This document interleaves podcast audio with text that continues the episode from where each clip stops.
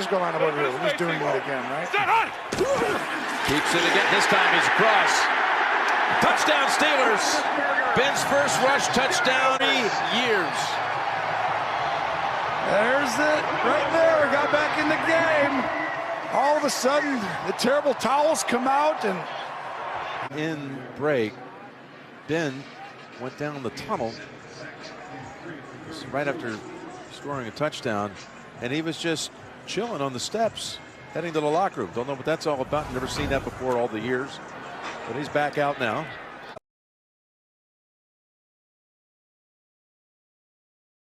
¿Qué tal amigos? Como siempre, un gusto en saludarlos. Bienvenidos a The Hall of Famers, el capítulo número 33, la edad de Cristo y precisamente antes de la Navidad, antes del cumpleaños. Entonces, eh, increíble, ¿verdad? Como coincide el, el número. Y pues después de una semana de NFL trepidante, con muchas sorpresas, donde pues uno de los... eh, protagonistas más eh, importantes de esta semana fue el COVID. El día 20 de diciembre destacaban los Carneros de Los Ángeles con 21 jugadores con COVID.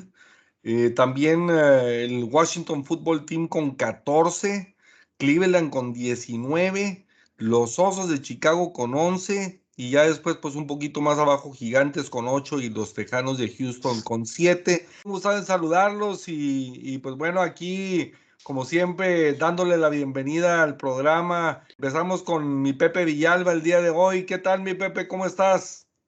¿Cómo estás, Chuy? Gusto en saludarte. Sí, realmente, como dices, eh, saludos a César, a Dani, pero sí, el COVID eh, ha sido el protagonista, fue el protagonista de esta semana, cambios por todo el lado, cambios tremendos de, calendarios, jugadores, eh, rosters irreconocibles durante esta semana, jugadores de práctica, era como si juegos de pretemporada contaran. eh, la verdad, así pareciera que se llevara a cabo. Fue una locura la semana, o sea, para predecir, o sea, a la gente que le gusta las apuestas, pues, ¿cómo le haces? O sea, ¿cómo le, o sea, ¿cómo le haces para interpretar qué va a pasar? ¿Cuál va a ser la mentalidad de esos equipos? ¿no? Eh, al tomar el campo a, a jugar, eh, eh, luego los Raiders se hacen las víctimas de que ah, me van a cambiar los, el juego y todo ese tipo de cosas. o sea, Eh, Eh, ¿pusieron las reglas?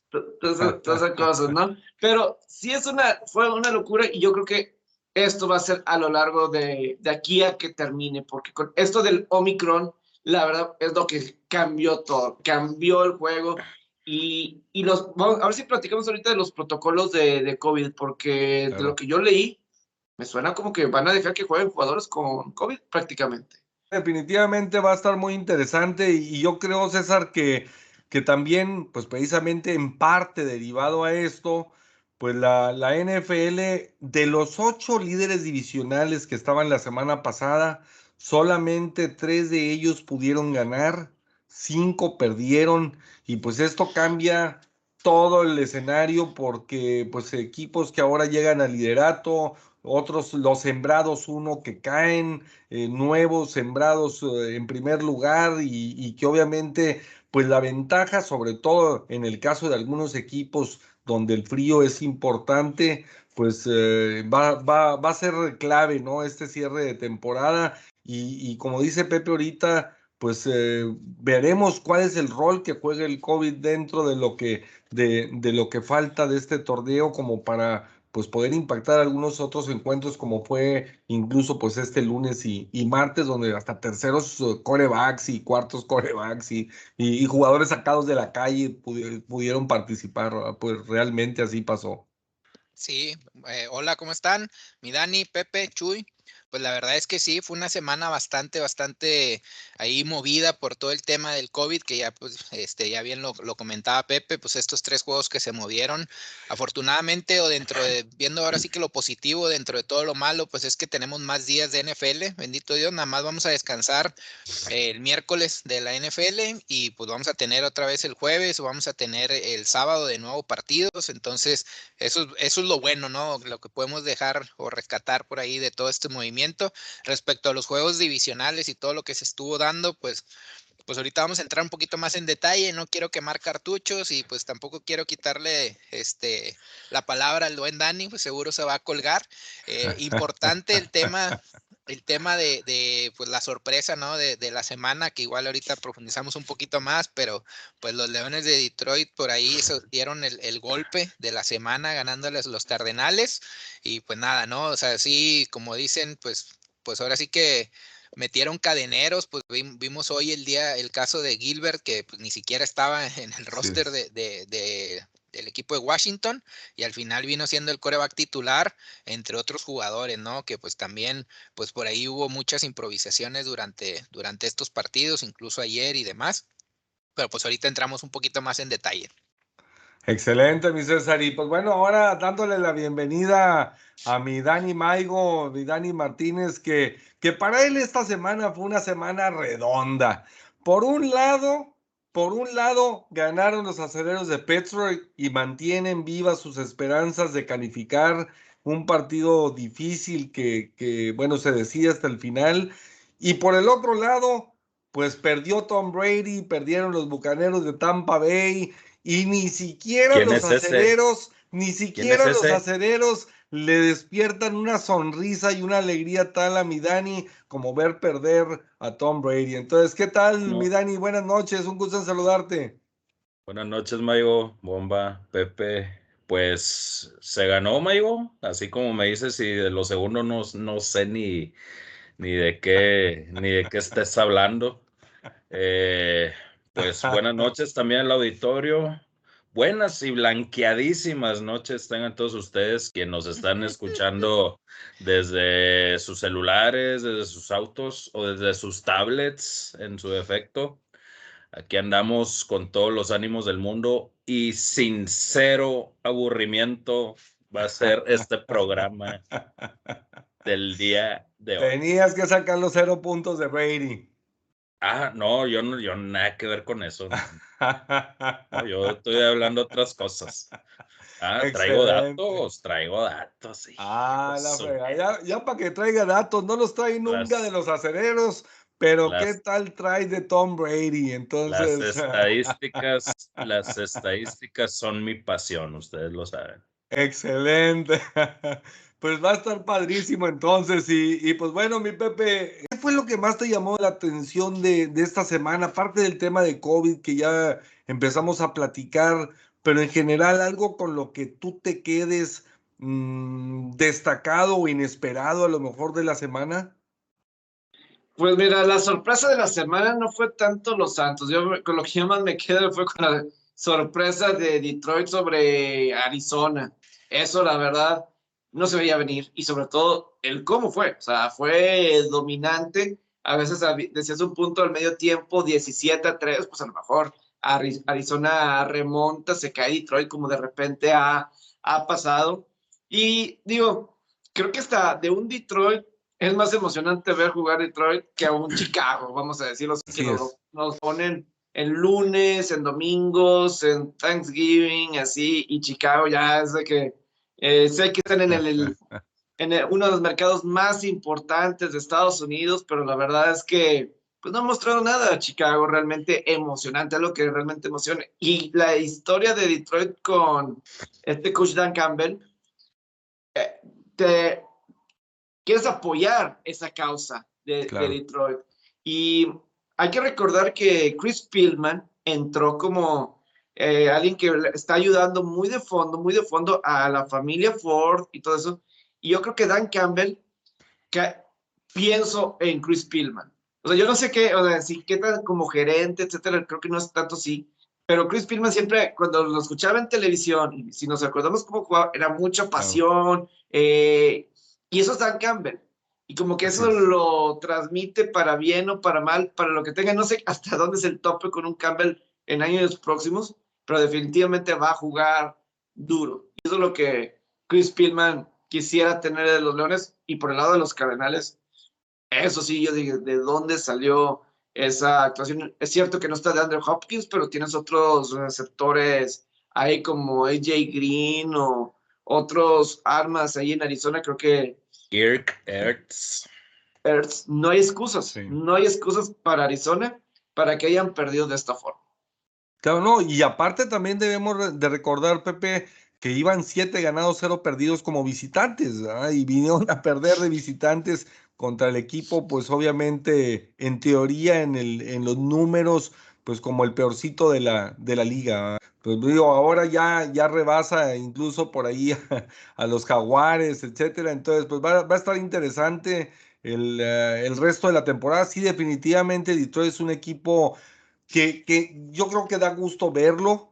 Muchos de sus partidos, o sea, tampoco sería descabellado pensar que pudieran llevar cinco o seis triunfos, porque pues varios de sus partidos han sido, incluso en la última jugada, y, ya no digamos aquel del gol de campo de 66 yardas, mm, récord de todos los tiempos, que, que obviamente pues bueno, digo, es, es impresionante eh, perder de esa manera y, perder en casa. Entonces, eh, yo creo que, que, sin embargo, cuando menos esa pasión, pues va a ser un poco más atractivo el equipo de Detroit y, pues da gusto sentarte a ver un partido de ellos. En la mayoría de los casos se han, se han mantenido en la pelea. Pues sí, mi César, tú en tu caso, eh, ¿qué, ¿qué, es lo que más te, te llamó la atención? ¿Qué otra cosa vistes por ahí? Eh, que, destaques en esta semana?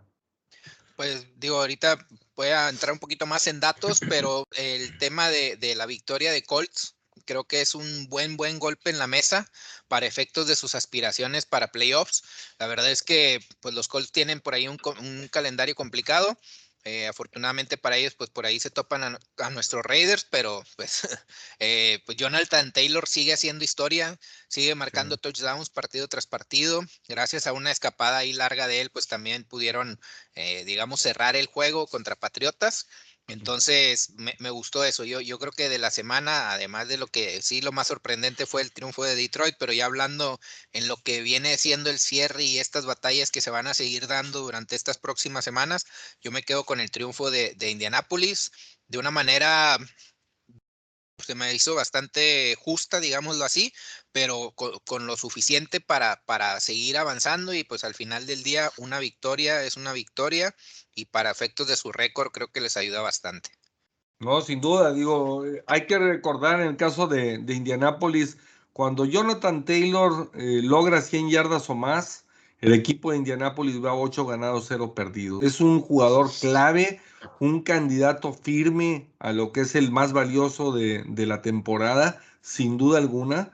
Entonces yo creo que, que, se vio muy, muy completo el equipo de, de Indianápolis, muy bien entrenado también, la, verdad de las cosas, y hizo ver mal al equipo de, Inglaterra por tres cuartos, ¿no, Dani? O sea, eh, digo, yo creo, me, me gustó como, como intentó regresar en el cuarto cuarto Mac Jones, pero, pero los primeros tres cuartos literalmente los borraron del campo, ¿no?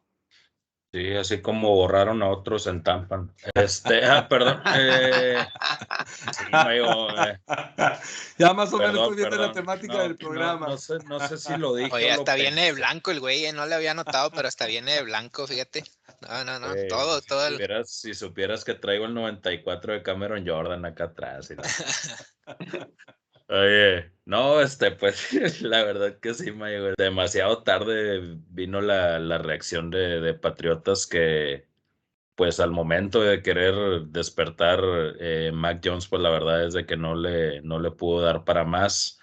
Eh, hubo mucho dominio de parte de, de Indianápolis en la, en la primera mitad, en su, en su efecto, esa, esa patada bloqueada también que hubo en el primer cuarto que que derivó un touchdown de Indianápolis, todos los acarreos que se tuvieron, el tiempo que estuvo eh, manteniéndose la ofensiva de Indianápolis en, en lo que iba del partido, pues la verdad es de que la reacción fue, fue poca en, en la primera mitad y al momento de querer reaccionar eh, Bill Belichick en la segunda mitad, pues la verdad es de que no, no fue suficiente. Con esa impresionante escapada que tuvo Jonathan Taylor, tanto yo como muchísimos más lo agradecimos por efectos del fantasy, entre otras cosas, pero la verdad es de que un muy buen juego y tal como se dijo aquí anteriormente, Indianapolis viene con todo y al que se vaya a topar agárrense porque es un equipo de demasiado cuidado, que incluso es muchísimo más que, que Tennessee, como ya lo, lo hemos estado viendo, pero pues se va a poner bueno en instancias finales. Claro, no, sin duda. Ahora, por el otro lado, Pepe, también el equipo de, de San Francisco, ¿no? Digo, San Francisco es el, el Indianápolis, creo, de la conferencia nacional, ¿no? Totalmente. Eh, y los dos inicios similares, la, la verdad, o sea, si pensamos, eh, yo me acuerdo que tenía a San Francisco como candidato para llegar al Super Bowl en la conferencia nacional. O sea, es un equipazo, es un equipazo. Eh, Carneros ganó para aguantar ahí y, Arizona, pero esos 49 y hay que hablar de, Jimmy Garoppolo, o sea, el, el récord de San Francisco o Kyle Shanahan con Jimmy Garoppolo y cuando no esté Jimmy Garoppolo es completamente diferente, o sea, simplemente el año llega en el 2018 o 2017 y con él ganan. Luego en el 2018 empieza bien, bien, pero ruptura de ligamentos y el equipo otra vez para abajo. 2019 andan, llegan al Supertazón, 2020 se lesiona y el equipo otra vez se viene para abajo. Este año, eh, cuando están calando, que si Trey Lance y todo eso, pues no tienen un buen arranque, eh, se caen un poquito y ya cuando pone a Garópolo, y no es por Garópolo, obviamente no quiero decir que sea por Garópolo, pero creo que es la perfecta mezcla con la defensiva que tienen, la corrida que tienen y yo creo que Garoppolo es un ganador. O sea, creo que, no sé si sea para ganar un supertazón, pero es un coreback ganador. Y eh, encaja muy bien con el equipo que tiene. Y al menos que vean algo en los entrenamientos con Trey Lance a futuro, creo que es muy difícil eh, argumentar en estos momentos que Shanahan puede elegir a alguien más para el futuro, para titular, a Trey Lance sobre el mismo Jimmy Garoppolo. Claro, en el momento que de entrada se quitó esa polémica entre si uno u otro era el que iba a comandar el equipo y le dieron por completo ya la, la titularidad eh, a Garoppolo, yo creo que el equipo se ha ido eh, embalando, se ha ido estableciendo. Eh, digo, cuando menos ya se enfocaban a jugar fútbol americano y, y alejarse de la polémica, ¿no? Sí, totalmente. Y causas incertidumbre. Eso de dos quarterbacks, en, eso no funciona en la NFL. Yo creo que ni en colegial, en la NFL, ni, o sea, realmente, si somos sinceros, tampoco funciona en el colegial. O sea, si eres un equipo de campeonato, no sucede eso. Eh, si eres medianón donde, pues, ok, calar, pues, no vas a llegar muy lejos tampoco en la NFL. Yo siempre he creído de un solo quarterback. Y creo que Trey Lance estaba muy verde. O sea, no jugó todo el año pasado colegial de fútbol americano por pandemia. Entonces era difícil empezar. Y por ejemplo, el juego que tuvo contra Cincinnati, la remontada que tuvo esas dos series, fue muy bueno Jimmy Garoppolo. Eso, ahí es lo que es situación clutch. Y mínimo tiene eso Garoppolo. A lo mejor le faltan otras cosas. Claro. Pero es clutch. Y eso en ciertos momentos es importante. Por el otro lado, también, ah, César, yo creo que que es importante mencionar de otros equipos, otros dos equipos también enrachados, uno de ellos de manera positiva y que no hemos tocado, que es el equipo de los Delfines de Miami. Digo, la verdad de las cosas es que, que el equipo de los Delfines lleva, lleva ya este, seis triunfos consecutivos. Y, pues bueno, se mantiene en la pelea eh, por los playoffs con marca de 7-7. Y obviamente, pues eh, por el lado negativo, pues los cuervos de, Baltimore, ¿verdad? porque los cuervos han perdido tres en fila, ahora ya los rebasan el liderato de la, de la división, el equipo de Cincinnati, y yo creo que, que son dos equipos también que, que en estas instancias de la temporada, pues uno esperaría que, que estuvieran en otra, en otra situación, dado el comienzo que tuvieron. O sea, Miami que iba espantosamente, y, y por el otro lado, pues el equipo de, de los Cuervos que parecía tener una cómoda ventaja en el primer lugar, ¿no? Sí, pues la verdad es que Miami, pues ahora este partido, digo, decimos, pues fue contra los Jets, contra los Jets, en realidad es un juego divisional, sin embargo, pues también se vinieron de atrás, ¿verdad? Empezaron perdiendo 10-0 y se pudieron reponer, que creo que eso en los partidos anteriores no les había tocado, porque pues se habían estado jugando bien. Eh, me gusta cómo es el desempeño de Tua, cómo se está viendo por ahí, pues también lo, llegué a levantar en alguna de las ligas de fantasy y creo que er, eh, se está convirtiendo esta racha en lo que esperábamos de Miami, sobre todo por cómo tuvieron el récord el año pasado. Veíamos que el año pasado, a pesar de que por ahí Flores se, estaba armando y estaba armando el equipo y demás, pues tuvieron muy buen récord, que pues por ahí fue histórico el hecho que hayan quedado eh, fuera de playoffs con, con ese récord. Sin embargo, pues este año eh, se tardaron en arrancar. Eh, en parte también, ahorita, pues creo que esta racha, pues los juegos anteriores siempre habían estado por ahí estando arriba y pues en parte siento que el, tema o, el área de oportunidad que tiene pues es el ataque terrestre, que veremos ahorita cómo estos últimos cambios les, le vienen a ayudar, pero también viene ahí calladito, ¿no? Calladito, empujando fuerte y es un equipo que teníamos yo creo que expectativas muy buenas al inicio de la temporada, sin embargo se fue relegando, relegando y ahorita estos cinco o seis juegos que ya vienen ahora sí enrachaditos, pues ya creo que los puede poner, a lo mejor es un poquito tarde, pero también pues por ahí siguen manteniéndose en la casa, ¿no? del último lugar, que, que, siento que pues están un pasito atrás, ¿no? De los que sí tienen posibilidades reales, incluidos pues este otros equipos como Raiders y demás, pero los que tienen posibilidades reales, pues ahorita entramos un poquito más a detalle. Y respecto a los Ravens, pues la verdad es que sorprendieron, sí entiendo el punto de que es una racha negativa, sin embargo se mantuvieron en el juego de una manera, para mí fue sorprendente el, el desempeño del coreback, a pesar de que pues Lamar Jackson pues también venía pues ahora sí que en una tendencia a la baja, hemos platicado en programas anteriores cómo los Ravens, la ofensiva de los Ravens había bajado el promedio de anotaciones a poquito menos de 20 puntos, que eso también pues es bastante malo. Lo que los mantiene en los juegos pues siempre ha sido por ahí su defensa, que tampoco es como que permitan que les anoten demasiado. Sin embargo, pues ahorita pues viene un juego bastante interesante para, para ellos esta semana donde pues se juegan, yo, yo siento que ahora sí que eh, su lugar en playoffs, siento que si llegan a perder esta semana, pues la verdad veo muy difícil que puedan anímicamente reponerse. Por ahí vi un video donde Harbaugh está preguntándole a todo su staff de cocheo, ¿qué onda? ¿No la jugamos en dos? ¿Vamos por dos? ¿Vamos por dos? ¿Vamos por dos? Y ahora sí que fue una decisión en equipo o ahí de eh, consensada y pues fueron por dos, ¿verdad? Yo entiendo esta postura de decir, pues vamos y jugamos a ganar. Sin embargo, creo que ahorita la situación no estaba para tal cosa.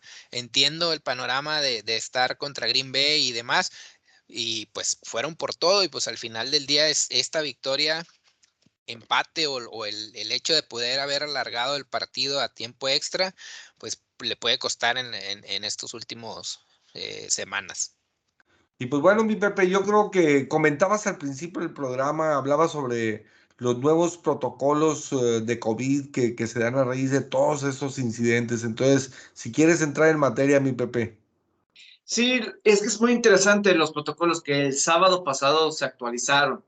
Y dentro de la actualización es que eh, si estás completamente vacunado, que es la, casi todos, es una cerca del 95% ya arrojar de los jugadores que están completamente vacunados y el, esa vacunación de, de reserva extra, no van a, ya no les van a estar haciendo pruebas diarias al menos de que tengas síntomas.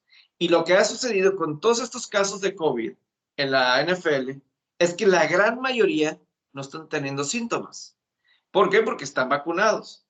Entonces, mi conclusión es, y mi forma de pensar, menos que me esté perdiendo de algo, es que si no van a estar haciendo pruebas, lo más probable es que va a haber gente con COVID que va a estar jugando partidos y se van a estar pasando, al menos de que haya jugadores que salgan positivos o que sean vacunados. Pero pues, ¿cómo le vas a saber? Ah, es, es, cierto que en protocolos regresaron a usar cubrebocas en las instalaciones, no salir a bares con más de 10 personas o situaciones de ese estilo. Eso sí regresa. Pero de cualquier manera, como está en Estados Unidos la onda con tanto Omicron, que ahorita en Estados Unidos salió el martes, que el, ahorita lo que más está causando el, el COVID es Omicron. Y si eso está ahí en la sociedad, también está en los deportes y también está en la NFL. Entonces, al menos que yo me esté perdiendo de algo, mi conclusión lógica es, van a estar jugando con COVID. Incluso, ya no van a, para los que están completamente vacunados, ya no van a tener que pasarlos a fuerzas 10 días o, o, o que sean dos casos, dos pruebas negativas consecutivas. En, en un análisis se determina que ya no tienen una carga viral para contagiar, van a poder jugar, aunque siga arrojando positivo. Entonces, eso, sí, en otras partes del mundo no podrían jugar, en Canadá no podrían jugar así, en Europa no, entonces se me hace algo muy increíble lo que la NFL aceptó, porque los jugadores estaban diciendo, eh, tú me dijiste si me vacunaba, ya no me ibas a estar haciendo pruebas. Y le estuvieron haciendo, y de cualquier manera, por todos estos casos que diario, diario, diario, entonces, ¿de qué estamos hablando? Y de cualquier manera me estoy contagiando. Los jugadores no entienden la parte que gracias a esas vacunas no están teniendo síntomas. Pero de cualquier manera, en, la, en el hockey sobre hielo, el 15% de los jugadores estaban con COVID. En la NBA creo que son más de 20%. Es un número tremendo. Y por ejemplo, en Cleveland los 20, pues estamos hablando que es eh, cerca del 50, más como el 40% del roster con COVID. Es un número impresionante. Y básicamente están diciendo, pues, si estás libre, pues no te vas a estar haciendo pruebas a diario. Y eso a mí me indica que va a haber jugadores que van a estar jugando con COVID y no va a pasar nada. Claro. Digo, hay mucho dinero de por medio, indudablemente. Eh, es la temporada ya, el, o sea, la postemporada la que está en puerta. Y, y, hay que entender de antemano que, que Mm, el que se haya disparado otra vez eh, toda esta serie de cosas, yo creo que es la racha más fuerte que ha habido desde que empezó de entrada el, el COVID el año pasado y que se jugó la temporada 2020. Yo creo que, que es pues también posterior a lo que es la, la semana del jueves de, Día de Acción de Gracias. Ah, entonces, y paralelamente, pues también el aspecto climático, que ya empiezan las temperaturas congelantes, ya empiezan las nevadas, ya empiezan las heladas, y, pues bueno, pues obviamente pues cambia, cambia todo el panorama. Entonces, eh, sin duda alguna va a ser un aspecto fundamental para, para tomar en cuenta para lo que queda y, va a definir o puede definir de manera importante quién llega tanto a los campeonatos de conferencia como quién se alza finalmente con el supertazón eh, en todo este tema. Es correcto, yo creo que el COVID va a puede, sobre todo ahorita, no sé cómo va a estar enero, a lo mejor más solucionado, etcétera, ya saben cómo maneja el Omicron, que es, para mí es, yo no creo que los jugadores se hayan eh, descuidados, sino Así está la sociedad de Estados Unidos. Y, y está el Omicron. Y pues, si no estás con el cubrebocas, es bien fácil que te contagie esa cosa. Desafortunadamente. Entonces, pues en conclusión, pues ahora sí que los, nada más los jugadores que tengan síntomas, esos van a ser obligados a hacerse las pruebas. Los demás, pues van a ser, ahora sí que el que quiera voluntariamente, también por ahí decían el comunicado, pues lo pueden hacer, pero pues ya no van a ser obligatorias. O, por ejemplo, un Beasley de Buffalo que él no está vacunado, entonces él sí tiene que ser diario. Un Kirk Cousins que no está vacunado, él tiene que ser diario. Ahorita Aaron Rodgers no se tiene que hacer prueba porque como dio positivo, había como que unos 90 días en el que no, puede, no tiene que hacerse prueba porque pues, se determina que pues, todavía tiene anticuerpos o lo que sea, al menos que tenga síntomas, ah, entonces sí. Pero él tiene, durante 90 días no se tiene que hacer ninguna prueba los vaqueros de Dallas, incluso yo como vaquero de Dallas he evitado platicar de ellos.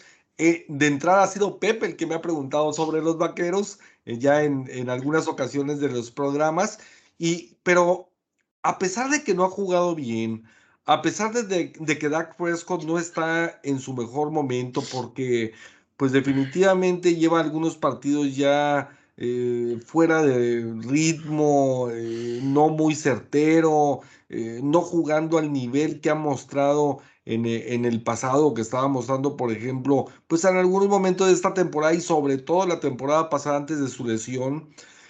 Pero aún así, pues es el segundo mejor en la conferencia nacional en puntos anotados, el tercero mejor a la defensiva en puntos recibidos con 293 por otra parte, marca de 4-2 como local, que es el tercero mejor de la conferencia nacional. 6-2 eh, de visitante, que es la segunda mejor marca de, también de la conferencia. Y un incluso yo voy más allá. 8-1 en la conferencia, con lo cual, en caso de que se diera por ahí un resbalón de, de, Green Bay y, que pase este, y que Dallas terminase empatado en primer lugar, con esa ventaja de un 8-1 en la conferencia, pues podría sorpresivamente ahí sí, fuera de la, de la imaginación, yo creo que de todos, pues eh, llevarse incluso el primer sembrado. Claro, va en partidos que en el papel lucen por los récords sencillos, pero que no olvidemos que son rivales de división y que los rivales de división son los que más se conocen y que es donde a veces suceden las sorpresas, donde equipos pues más débiles terminan derrotando a otros más fuertes. Entonces, ¿cómo, ¿cómo, ves a los vaqueros en general? Eh, tu, tu opinión al respecto, César. E, este equipo de vaqueros, pues, entiendo que ahorita por el resultado que se dio hace unos momentos de Washington contra Filadelfia, ya prácticamente amarraron el título divisional. Entonces, pues ya vaqueros ya tiene su divisional, ya de ahí no se mueve. Entonces eso también, pues creo que es algo muy positivo para la franquicia, sobre todo por estos cambios de head coach y demás. Pues yo creo que pues, la clave también ha sido el tema de, del coordinador defensivo, un muy buen draft, etc, etc. O sea, la verdad es que es un conjunto de buenas, de buenas decisiones al final del día.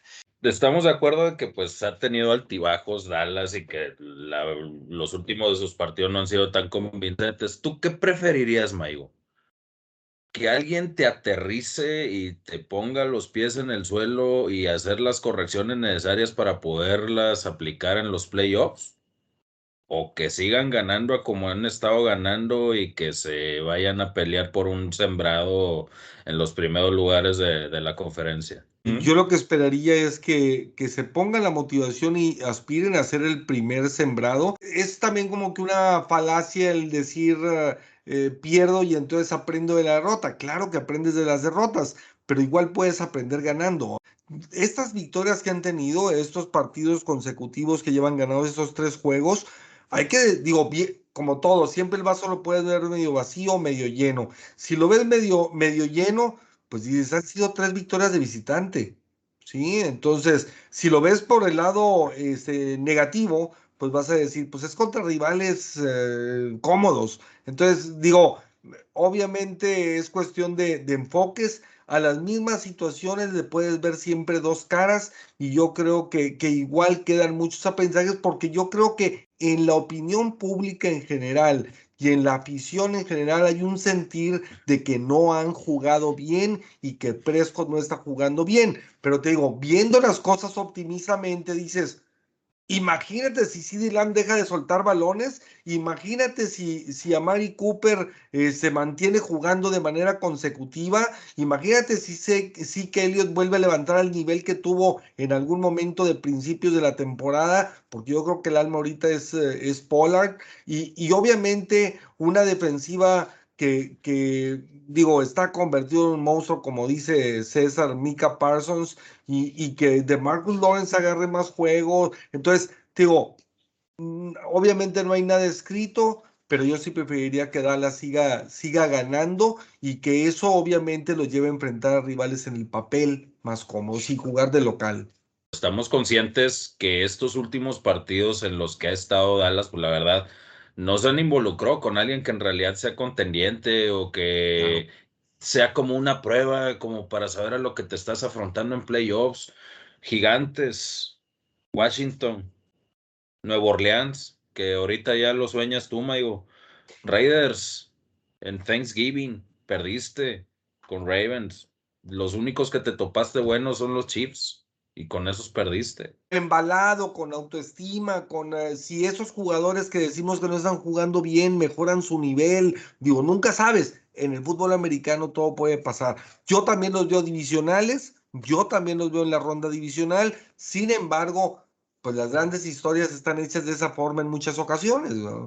La defensiva está jugando bastante bien de Dallas hasta dónde lo puede llevar esa defensiva, porque sí es impresionante Gregory, está Sano Lawrence, Trevor Diggs ya tiene 10 intercepciones.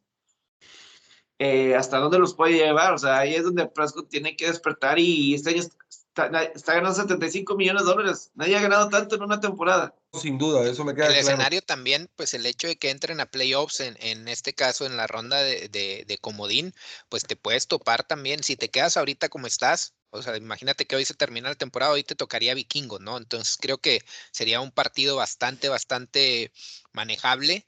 Y ya después, pues es el, hecho de que los demás empiecen a, pues ahora sí enfrentarse entre- o eliminarse entre sí. Y a ti te puede tocar un juego contra un San Francisco, contra un equipo de Cardenales que pueda dar por ahí la sorpresa en, playoffs. Y al final, al final, eh, toparte con empacadores, ¿no? Que pues eso sería, yo creo que llegar a una final de conferencia con este equipo de Dallas a como está en proceso, o sea, es un trabajo en proceso que se está dando en todas sus líneas, a pesar de que ya tienes, digamos, tus, tus estelares, ya los tienes amarrados en cuanto a tema salarial, yo creo que también es un tema importante el hecho de- del proceso que lleva McCarthy y ahora con, con Dan Quinn de coordinador defensivo. Entonces, esta parte creo que sí les ayudaría bastante en el tema de, de ir avanzando y de estar sembrando buenas bases, el hecho de avanzar hasta donde puedan, que para mí, o sea, el tope de ellos sería la final de conferencia. Creo que aquí es una oportunidad de hablar de Tampa y con esto de las lesiones. Creo que estas lesiones de Godwin. Vamos a ver Fournette cuando regresa. Lavonte David. Ya te fregaste, Maigo, ya hablo de Tampa. No, Sí, yo era mi sí, sí, sí, es te lo iba a poner aquí y ahorita te lo doy.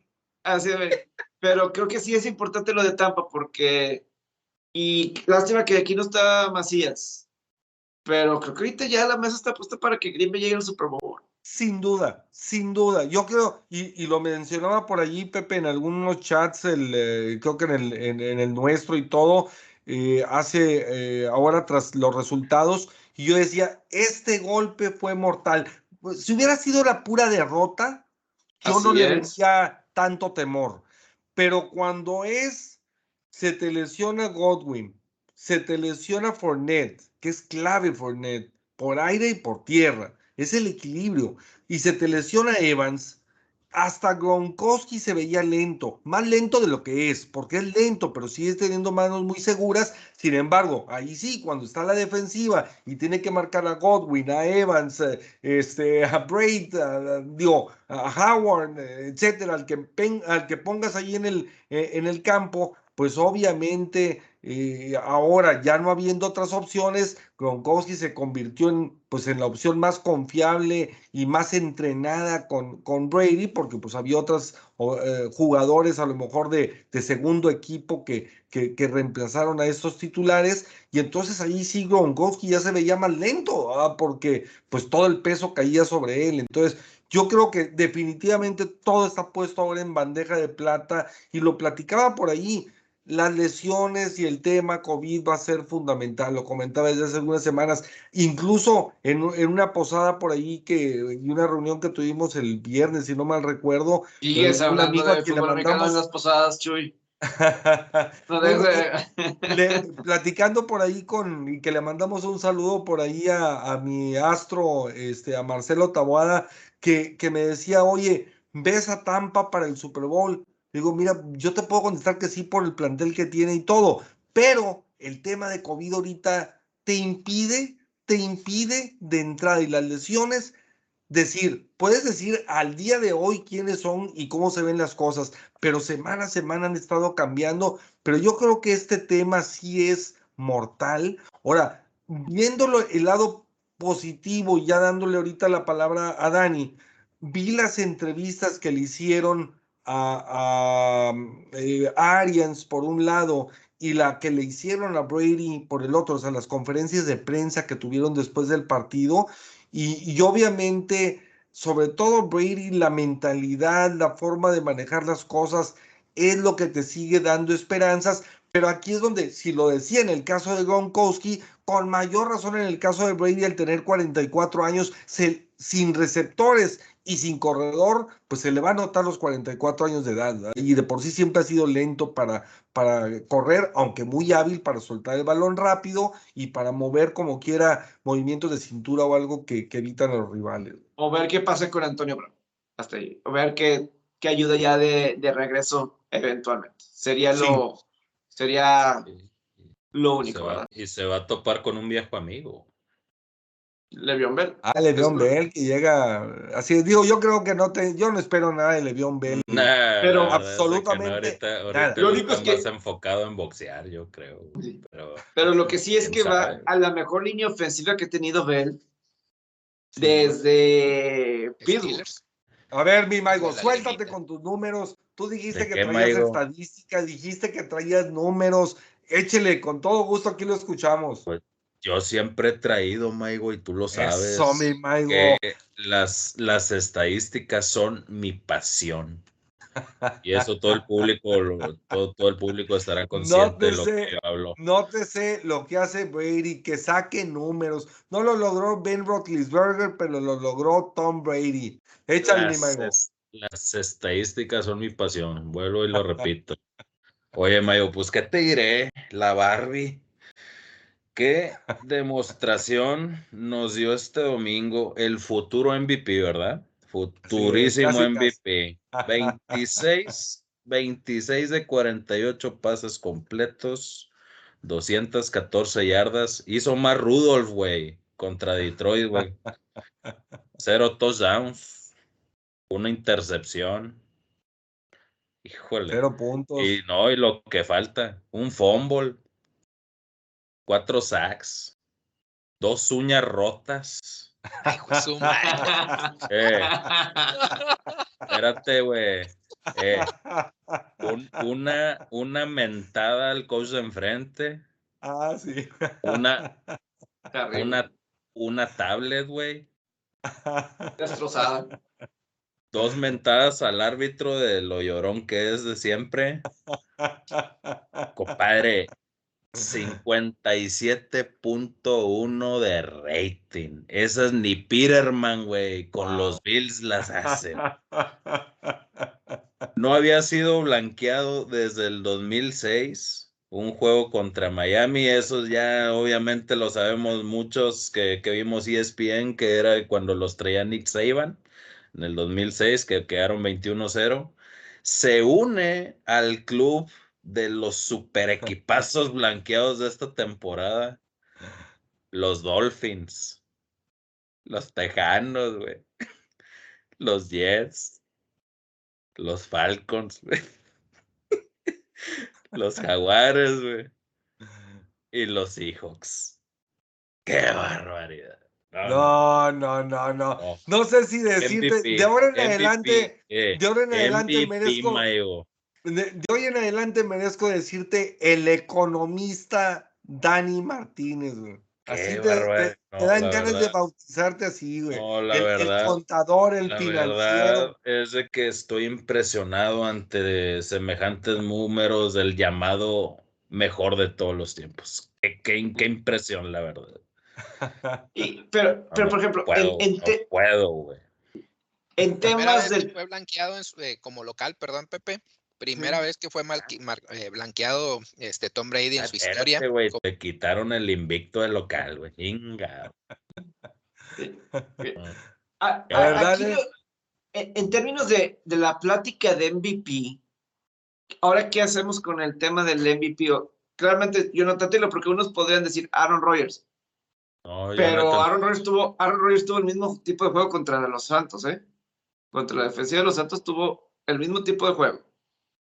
Entonces, eh, ¿qué hacer en ese aspecto? Ya Jonathan Taylor. Yo, eh, yo yo- creo que yo- sin duda Jonathan Taylor. yo ¿eh? me voy con Jonathan Taylor. Para mí de Es- entrada es que, es que depende de la definición que cada quien le demos a MVP. Para mí Tom Brady ni siquiera está considerado como candidato a MVP. Olvidémonos, olvidémonos este último juego. Cierto, eh, o sea- lo dijo hace tres semanas a Macías. No, es que, es que hay un tema, Dani. Hay que entender, por eso te digo, dependiendo la definición que le demos a MVP. Jonathan Taylor ha cambiado un equipo, ha cambiado un equipo y ha cargado con un equipo que traía un mariscal de campo nuevo que llegaba a la franquicia, el retiro de Rivers, luego aparte empezaron con una marca negativa la temporada, entonces él es el que ha revertido y ahorita mismo dije la estadística de 8-0 cuando él logra 100 yardas o más, entonces mm, esta, este partido contra los Patriotas, Carson Wentz la verdad es que hizo poco, tuvo poca participación. Su máxima, su máxima eh, valor agregado al juego fue entregarle la bola a Taylor, ¿sí? Entonces, la verdad es que Jonathan Taylor ese, te ha cambiado y, y ya te puso a un, a un Indianapolis con marca de 8 Está revolucionando la ofensiva. Así es. Entonces, obviamente habrá que ver cómo termina la temporada, porque muchas cosas pueden suceder. Si no hubiera, si no se hubiera lesionado Henry, pues Henry sería obviamente tal vez el candidato número uno para, para llevarse precisamente el MVP. Entonces, el, lo que lo de Brady se engrandece. O sea, para mí no lo merece porque Tampa es el campeón, porque Tampa tiene 22 titulares de regreso y, y porque tiene pues un arsenal impresionante. Obviamente, por eso digo, habrá que ver cómo termina la temporada, porque donde sí, y pueden pasar mil cosas, donde a la mera hora sí termine sembrado uno, a pesar de que no esté Godwin, no esté Evans, no esté ah, fregado, pero es poco probable, ¿sí? Porque pues le quitaste gran cantidad de armas, ya no tiene ataque terrestre, tienes que darle a Jones eh, participación que realmente ha visto poca, Giovanni Bernard también está fuera, entonces tendría que suceder una verdadera sorpresa para que esas ausencias no impacten de la manera que, que en teoría impactan. Y sabemos que a final de cuentas ir a Green Bay pues es muy, muy difícil. El caso de Rogers sí ha tenido una fantástica temporada. Yo creo que Green Bay es el mejor equipo ahorita de la conferencia nacional, pero, pero, pues eh, digo, de antemano el jugar en Lambeau es complicadísimo y, y, y tan es así que va 6-0. En, y se viene el frío.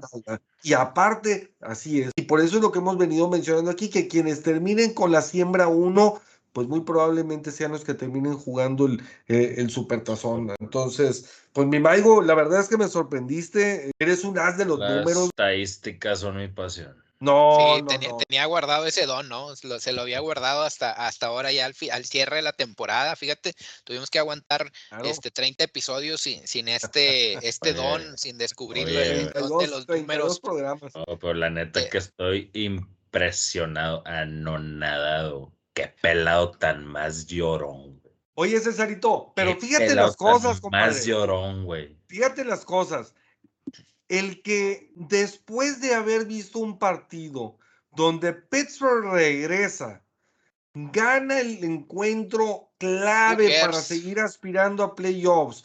Una, una imagen, yo creo que la imagen más impresionante de toda esta jornada fue el ver a un Ben Roethlisberger sentado en las escalerillas de los vestidores después de haber anotado el coreback sneak, ¿sí? Eh, que ponen el partido a, a- a Pittsburgh. El pelado se va de repente caminando por todo el campo, baja las escalinatas y se sienta en ellas. Yo no sé si a rezar, yo no sé si a, a- a concentrarse, no sé si a dar gracias por lo que ha vivido o a pedir a Dios por, eh, porque le dé un cierre digno de su carrera. Pero, pero esa imagen fue la imagen de la semana por mucho. Digo, por mucho. Y sin embargo, mi Maigo se dedicó a sacar números de Tom Brady. Un besito ahí para el un besito. Oye, fíjate, fíjate. Oye, en cuanto a esta imagen, güey, la neta es que me da un chorro de risa, güey. Es como, es como cuando el, el, el güey que está bailando de los cardenales, güey, que no hace nada, güey. Y que nomás está baile y baile, güey. El vato no sabe ni por qué, güey, lo hace, güey. Él nomás digo, ganamos, nada, déjame festejo, güey. Pero no hizo ni madres, güey. Sí, pues bueno, ahí para cerrar un poquito los datos y de respecto a sobre todo lo del MVP, yo creo que es importante también resaltar lo de Jonathan Taylor, que Jonathan Taylor está cerrando bastante bien, está ah, eh, llegando a una racha de 11 partidos consecutivos, anotando un touchdown, al menos un touchdown. Esto lo empata como el segundo jugador en la historia. El de la racha más larga la trae este Ledemian Tomlinson de 18 Tomlinson. partidos. Y pues lo que ya decía Chuy, ¿no? De que, oye, pues cuando corre más de 100 yardas tiene 8 8-0 el equipo, pero también a su vez es cuando no tiene más de 100 yardas tiene 0-6 el equipo. Entonces, yo creo que esa, esa parte de, de cuánto contribuyes a tu equipo es súper importante para efectos de las votaciones para MVP. O debería ser tan eh, lo más importante. Sí, Claro. yo, creo que es- sí, eso es lo más importante. ¿Cuál es el, el impacto? Y que estés en un equipo que esté mínimo en postemporada. Al menos que sí sea una temporada así fuera de serie, algo así, récords así impresionantes. Sería pocas excep- excepciones. Pero fuera de ahí, eh, porque una cosa es el mejor jugador y otra es el MVP. A lo mejor puede haber un mejor jugador. eh, y estadísticas y todo eso. Pero otra cosa es lo importante. Lo de Derek Henry es muy obvio, es muy notorio, eh, porque está a su alrededor. Aquí lo de Jonathan Taylor, sí, o sea, Carson Wentz está, a lo mejor Wentz y Prescott son los que ahorita están haciendo menos de los que están ganando. De los cosas que están ganando, probablemente son los que están haciendo menos. O sea, eh, que están ganando, no están haciendo mal, pero tampoco están siendo espectaculares. O sea, tampoco estoy diciendo que Prescott está teniendo una mala temporada ni nada. Simplemente no está pasando nada. O sea, no es así. Simplemente lo- no está haciendo nada espectacular.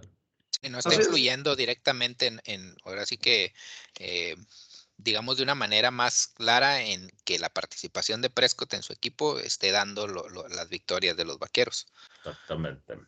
Claro. Mira, esta es la imagen de Ben Roethlisberger, que para mí, como decía, es la imagen más eh, impactante de la semana. Un Ben, Ben Roethlisberger reflexivo, sentado en las escalinatas del vestidor, pero mi Dani Maigo estaba sacando estadísticas de papá. Oye, Pues, Ya está en el número 5, ya superó a Philip Rivers.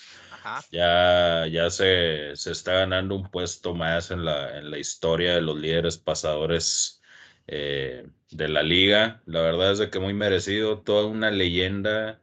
Todo Sí. lo que he dicho de él en esta temporada, la verdad es de que no tiene nada que ver con lo que él ha hecho en, en su trayectoria, se le tiene que reconocer. Eh, como lo dije hace unas semanas, si Pittsburgh quiere encontrar el reemplazo de Big Ben a corto plazo, no lo va a tener, ni en 15, ni en 10 o incluso Salvo que haga 20 algún cambio, ¿no?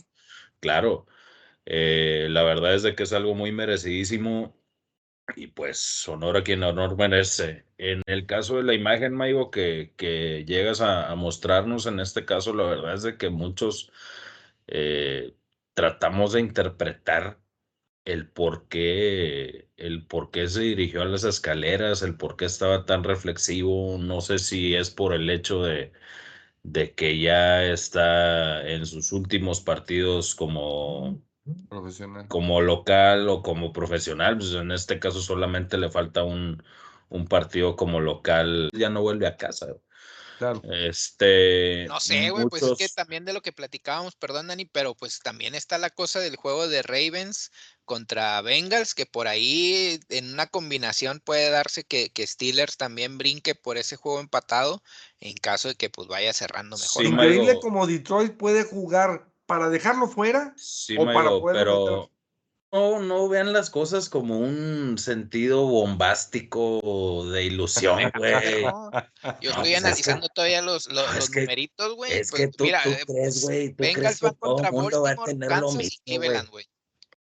Baltimore, Kansas y Cleveland, güey. De entrada ahí, o sea, va Bengals. Y Baltimore también, pues, está pesado su, su cierre, Es que-. Entonces, Es que mi compadre César es un muchacho optimista y aparte, pues, digo, Siempre. ahora que anda sé. elevadísimo con ese triunfo de los Oye. No, cállate. Eh, Espérate, güey, espérate, le Ah, ganaste un equipo par- más, par- más parchado que un balón, güey, de los 80, o sea. Más desinflado que los valores de Brady, ibas a decir. pues, pues, un equipo parchado así ganó en Steelers la, la- la temporada pasada, yo me acuerdo. Y sin head coach y la no, Y por eso, inclusivemente, güey, igual de parchado o hasta peor, güey, yo creo, güey. A eso hablamos, güey, en cuanto a la mediocridad de cada quien, güey. Así haya ganado ese equipo parchado, vaya, o haya perdido, güey. La verdad es que te exhibió de lo más profundo del mundo. Es que el Volviendo, problema sí, oiga, no me cambia el tema, güey. O sea, volviendo a lo, lo, de, lo del Big Bang, pues la verdad es de que no, no sabemos ni por qué pudo estar pensativo en cuanto a eso. Muchos dicen que también fue por el golpe que, su, que sufrió eh, Pat Frymouth. La verdad fue un impacto muy, muy fuerte. El único que tiene la verdad absoluta o lo que va a definir su futuro es él y ni siquiera creo que vamos a saber el por qué lo hizo. Hay que remontarnos al año pasado también y la derrota en los playoffs. Y en ese juego Con también el, el llanto que tenían ambos en, eh, con su centro, obviamente, de tanto tiempo, precisamente porque pues, pues podía haber sido su último juego en aquel entonces, a la moda se ajusta el, el sueldo, etcétera, y pues regresa un año más de que le queda de contrato. Se rumora mucho de Russell Wilson, güey. me extraña que nos diga que la imagen del, de, de la semana no es lo de Big Ben, sino es lo de Brady aventando la tablet o insultando al coach. Sí, güey, pero, pero, pero obviamente el señor quiere hacerlo a un lado, quiere evadirlo. Entiéndelo, ya está sufriendo demasiado. Eh, Esas fueron las dos imágenes que he visto tanto, Claro. hasta Microsoft le, Claro. el- un esquinero de los Santos dijo, eh, un amigo eh, necesita una tablet nueva de Navidad y ya Microsoft. Surface le respondió y le respondió Oye. muy bien Microsoft Surface. De Oye, que, pero ¿cómo, cómo, cómo decían que era el dicho? ¿Don't poke the bear o qué? Don't poke the bear. Oye, le, le, le- festejaron así en su cara, güey. ¿Y qué? ¿Dónde el oso? ¿O Pues qué? ¿O bueno, no- o- señores. ¿O nomás estos pueden o qué? Ni como broma es válido que digan que la imagen es la carrera de leyenda de Ben Roethlisberger, que esa no es, sino la imagen de Brady aventando una tablet. No, hombre, tablet tiene para aventar para arriba, y si no, pues bueno, Giselle le da más tablets también, entonces. Pero qué pelado tan corriente y llorón, güey. La verdad sí deberían de multar a Brady por ir con lo de hacia El Dennis coach, eh, Pues lo que le hicieron también al otro jugador, al de Chicago, ¿no? Que fue y le festejó también allá en la banca, o no me acuerdo de, de dónde. Claro, Casey Smart, sí. Sí, entonces, No, y acá- mucho al respecto. y este ni No, y siquiera- acá este es muy claro, la ahí se notan los nena, labios, ¿no? Exacto, Sí. a la nena nadie le hizo nada. La Le estabas diciendo buenas tardes. Normalmente los viernes es cuando se dan a conocer esas multas. Ahí me imagino que... Ay, veremos. Eh, no van no Ah, pues hay que no una por ser Nochebuena. Eh, sí, porque Brady dice, es cosa de fútbol americano. Acabo que es cosa de fútbol americano. Oye, Eh, si, si alguien más hubiera hecho esos, esos desmanes con eh, insultando a los, a los compañeros rivales o aventando tablets, ya estuvieran acabándoselos los medios. Pero no, a esto le llaman pasión. De este caso, por favor, hombre, no sean Claro, toda la garra, Qué, papá. qué ridículo es, la verdad. Pelado pues, llorón. De, de ese mismo juego, y ya para cerrar a lo mejor la semana, salvo que quieran agregar algo más, yo creo que también vale la pena, y pues por ahí los que vimos el partido, al final la entrevista con Cameron Jordan, llega a 100 sacks este, en este partido, que mejor que contra Tom Brady, eh, y a su vez también es como que eh, la tercera franquicia que tiene dos jugadores que llegan a 100 o más sacks en la historia. O sea, ahorita es Cameron Jordan en los Saints, se une allí Ricky Jackson y también los Colts que tuvieron a eh, Dwight Freeney y Robert Matis y a, y a su vez lo- sí, los Giants con Lawrence Taylor y Michael Strahan. De esas raras digo, datos por ahí que se presentan de que pues, no, no siempre vas a tener un pass rusher que te supere los 100 sacks. En este caso solo hay tres franquicias que tienen un par con más de 100 sacks. El otro tema, hablando de sacks, porque pues ahora sí que es, es mi hit, ah, o lo que más me gusta en esta parte de la NFL, TJ Watt. Ahí este señor pues ya hizo 1.5 sacks contra Titans, llega a 17.5, que ese es el récord para Steelers en, la- en- en una temporada para la franquicia. Y en este ritmo que lleva, a lo mejor necesitaría subir un poquito, pero estaría eh, también sigue encaminado a, se- a superar la, la marca de, sacks en un 22. año de Michael Strahan, que también ahorita platicábamos de, de Supera- gigantes. Supera- Supera otra leyenda de Pittsburgh que es eh, James Harrison con 16. A pesar de sus dos juegos de ausencia, la verdad es de que sí va muy encaminado. Le quedan tres juegos para, para poderse eh, pues encaminar. En Que, que en uno de tres, güey, con eso y a lo mejor nosotros uno y medio, uno y medio, con eso se arma. Oye, pues es que yo creo que con estos temas del COVID, güey, a lo mejor a Mahomes sí le hace unos dos. Sí, chance y No sí. puede ser. Ya para cerrar, y pues de Aaron Rodgers. Aaron Rodgers con los tres touchdowns que se aventó ahora esta semana, llegó a 442, empata a Brett Favre en, en, ahora sí que en la franquicia de los empacadores. Si anota otro touchdown la próxima semana o en estos tres juegos que le quedan, se queda como el primer lugar de la lista. Y saca ahí de- del récord de la franquicia a Brett Favre. Excelente, no, pues magnífico, mi César. Pues bueno, señores, pues eh, pasamos a lo que es la, la jornada número 16, la semana navideña, la semana de, de lo que viene siendo todas estas fiestas decembrinas. En la historia de la NFL ha habido un total de 22 partidos el día 25 de diciembre. 11 han ganado los locales, 11 los visitantes. De 2010 a la fecha han sido 6-1 los, los visitantes en, en lo que viene siendo el 25 de, de diciembre. Los primeros dos juegos que hubo en la historia en día 25 fue dos partidos divisionales de playoff. Por un lado, Dallas, Minnesota, que ganó Dallas 20 a 12 en 1971. Y ese mismo año, el equipo de los Delfines de Miami derrotó a Kansas City 27 por 24 en el juego más largo en la historia de la liga. Ahora en 2021 va a haber dos encuentros. Cleveland visitando al equipo de los empacadores de Green Bay y por el otro lado Indianápolis visitando Arizona. Los dos equipos de Pensilvania, Filadelfia por un lado y Pittsburgh por el otro, son los únicos dos equipos invictos con la mejor marca, dos ganados, cero perdidos en 25 de, de diciembre. Y 0-2 en la historia. Hay dos equipos, el equipo de Detroit, 0-2, y el otro, tristemente, los Raiders de Las Vegas. 0-2 en 25 de Nos diciembre.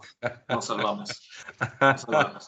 Nos salvamos. Ahora, Eh. por el otro lado, el 24 de diciembre ha habido un total de 122 partidos y cabe aclarar que me puse a sacar esa estadística año por año contabilizando porque por más que busqué en Google, porque dicen que la raza googlea nada más, entonces me tuve que meter a buscar temporada tras temporada desde 1967 a la fecha y el primer partido, el primer partido de NFL que se llevó a cabo un 24 de diciembre fue Cleveland contra Dallas, ya en lo que es las finales y terminó aplastando el equipo de los Vaqueros 52 puntos a 14 al equipo de Cleveland. Entonces, ese es el juego más antiguo, luego hubo varios encuentros divisionales en años posteriores, 1972, 1977, algunos comodines ya en 78 y 83 y el mismo 88, hasta que, bueno, pues ya, ya después ha habido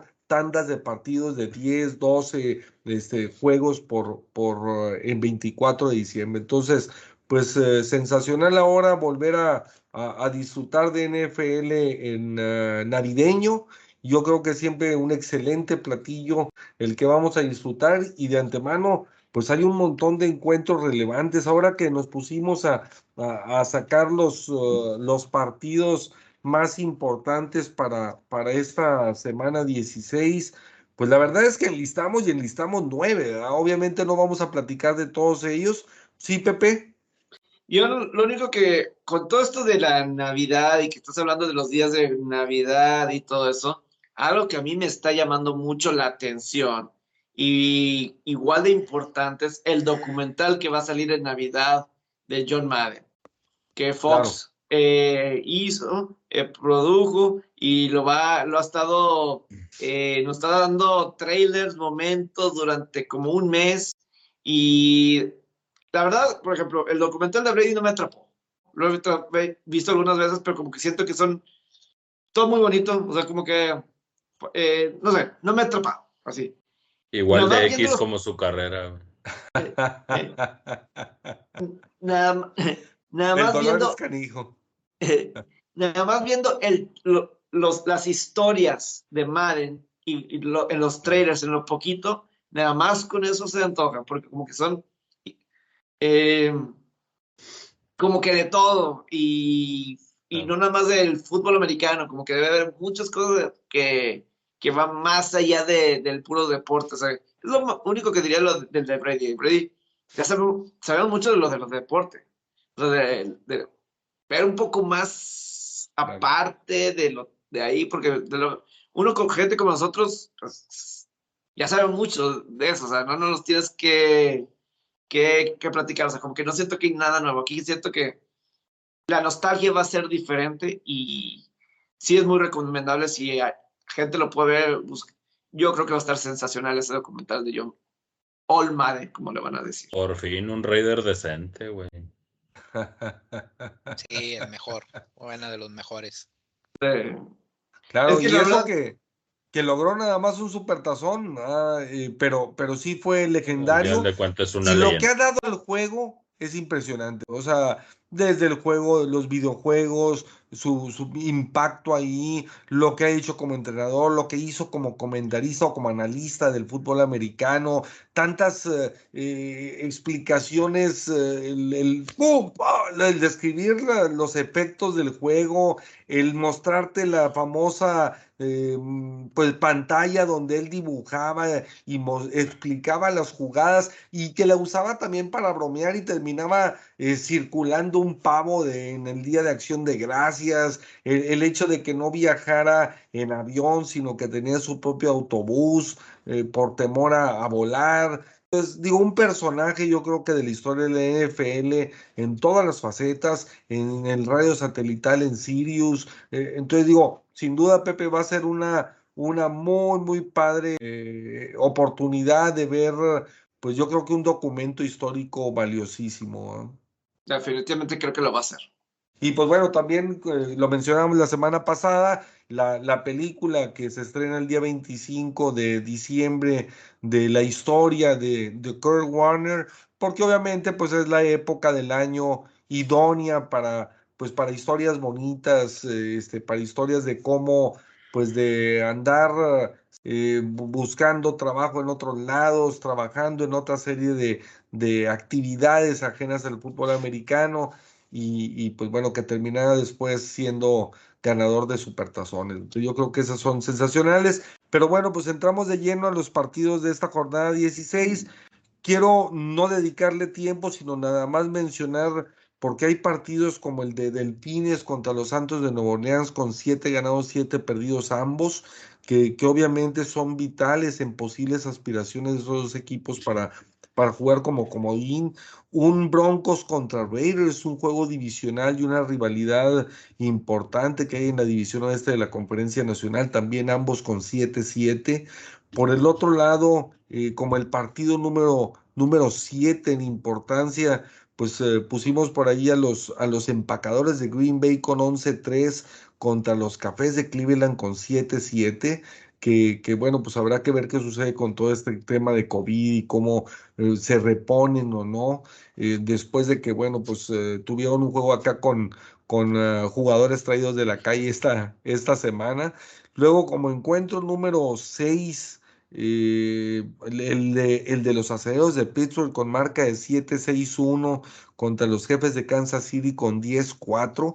Y ya cuando una rivalidad o una, un enfrentamiento como estos, que, realmente son dos organizaciones, dos franquicias muy importantes en la liga y los dos con marca positiva 7-6-1 Pittsburgh y, y, los jefes de Kansas City con 10-4 y que aún así sea el partido número 6 pues yo creo que nos habla de lo emocionante y lo trepidante que está la temporada en la actualidad. Y nos vamos al partido número 5, los 49 de San Francisco 8-6 contra los Titanes de Tennessee 9-5. Mi Pepe, ¿cómo, cómo, ¿qué te parece el juego? ¿Cómo lo ves?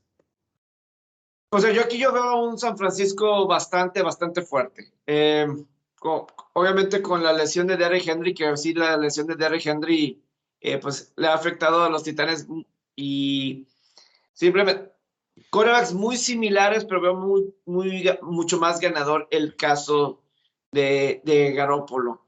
Y la defensiva, lo que es el caso de Nick Bosa, eh, Divo Samuel a, la ofensiva, Gary Cole, eh, perdón, este George Kittle, lo sensacional que ha estado George Kittle últimamente. Eh, San Francisco está embalado.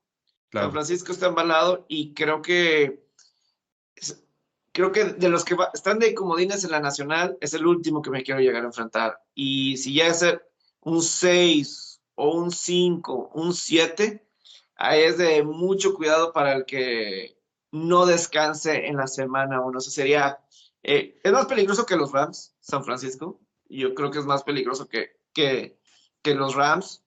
Y, y, simplemente este juego yo sí veo un cal eh, mucho más fuerte San Francisco y cuidado con Titanes, que los alcance los Colts. creo que sí es una posibilidad eh, latente, latente. A lo mejor estamos sobre reaccionando de la misma forma con la racha que tuvo Titanes pero creo que sí es de verdad. Es pues desilusionante la forma que perdieron contra Pittsburgh. Como es, desilusionante que eso les haya, les haya pasado. No, sé, no hay excusa para que Titanes les haya pasado eso. Yo lo predije, papá. Cabe aclarar que, que la siembra que hicimos de los encuentros no necesariamente es porque pensemos que en ese orden es el más espectacular o la mejor calidad del encuentro, sino lo que los partidos representan. Tiene una combinación obviamente de marcas que se tengan ganados y perdidos, pero lo que representan o lo que pueden alterar, ya sea una división o incluso la conferencia o los sembrados o etcétera, porque en el lugar número cuatro ponemos a los carneros de Los Ángeles con 9-4 contra los vikingos de Minnesota con 7-7, Pepe. Este, ¿qué, ¿Qué opinas de ese encuentro? Antes de irme con eso que me preguntas, Chuy, eh, por ejemplo, del Raiders Denver que mencionaste ahorita de 7-7, o sea, yo, yo simplemente me quedo así con, veo, veo unos Raiders, qué suerte deben de tener los Raiders, con todo lo que les pasó durante la temporada, con eh, lo de Gruden, Rocks, pero luego ahora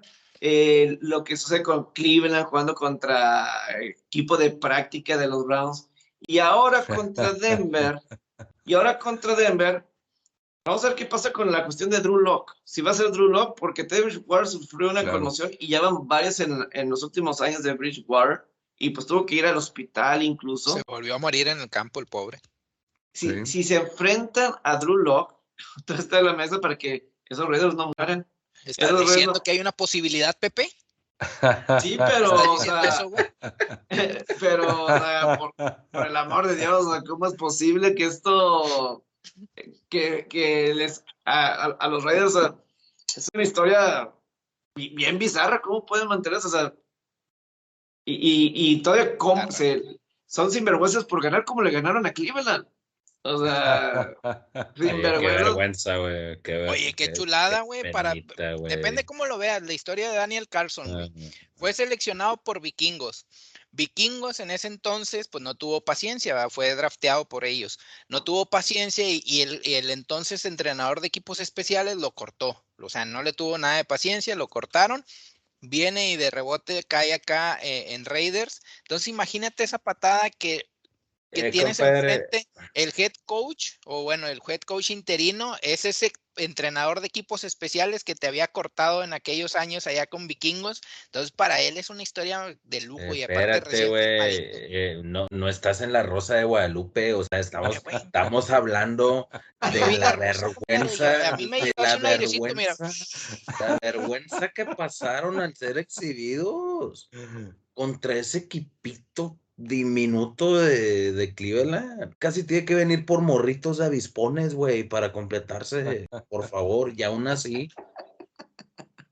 Pero bueno, e, estamos, estamos contigo, bomba. Estamos contigo. Ánimo. la última de la, La última de la temporada, no lo creo, güey. Vamos por más victorias.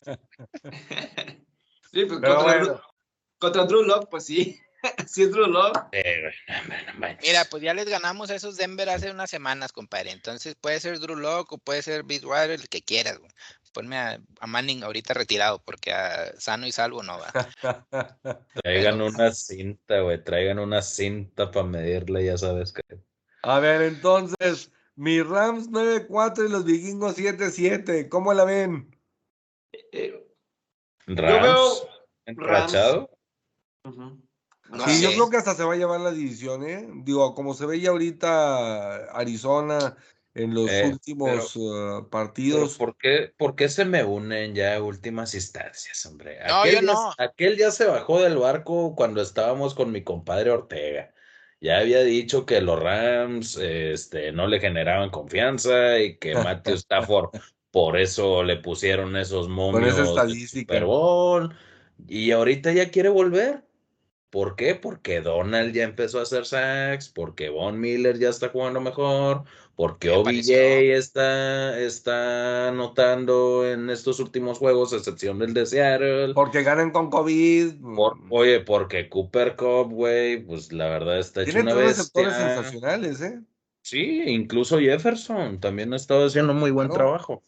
Eh, pero no, no entiendo por qué se me quieren unir ya al último, si antes le, le tiraban tanto. No, aquí yo creo que es importante varias cosas, ¿no? O sea, tomar en cuenta el hecho de que Rams eh, viene jugando una semana corta, o sea, hoy tuvieron partido, hoy martes, que estamos grabando este episodio, tuvieron partido, entonces tienes semana corta, tienes que considerar el efecto de que vas a estar viajando en Navidad. O sea, ¿quién, quién rayos que le gusta viajar en Navidad? La verdad es que pues sí, es como que no es un escenario agradable para ellos, van a estar viajando de la costa oeste hacia, hacia Minnesota. Por otro lado, también el factor de que hablaba ahorita Dani, Matthew Stafford, te estás hablando que los vikingos lo conocían perfectamente y se lo encontraban normalmente dos veces al año, o bueno, dos veces al año lo, lo jugaban contra él en Detroit. Entonces yo no, no me sorprendería del todo si Vikingos saca una victoria, porque también en, su, en parte de los partidos que ha tenido Vikingos, en realidad muchos de ellos ha perdido por menos de una anotación.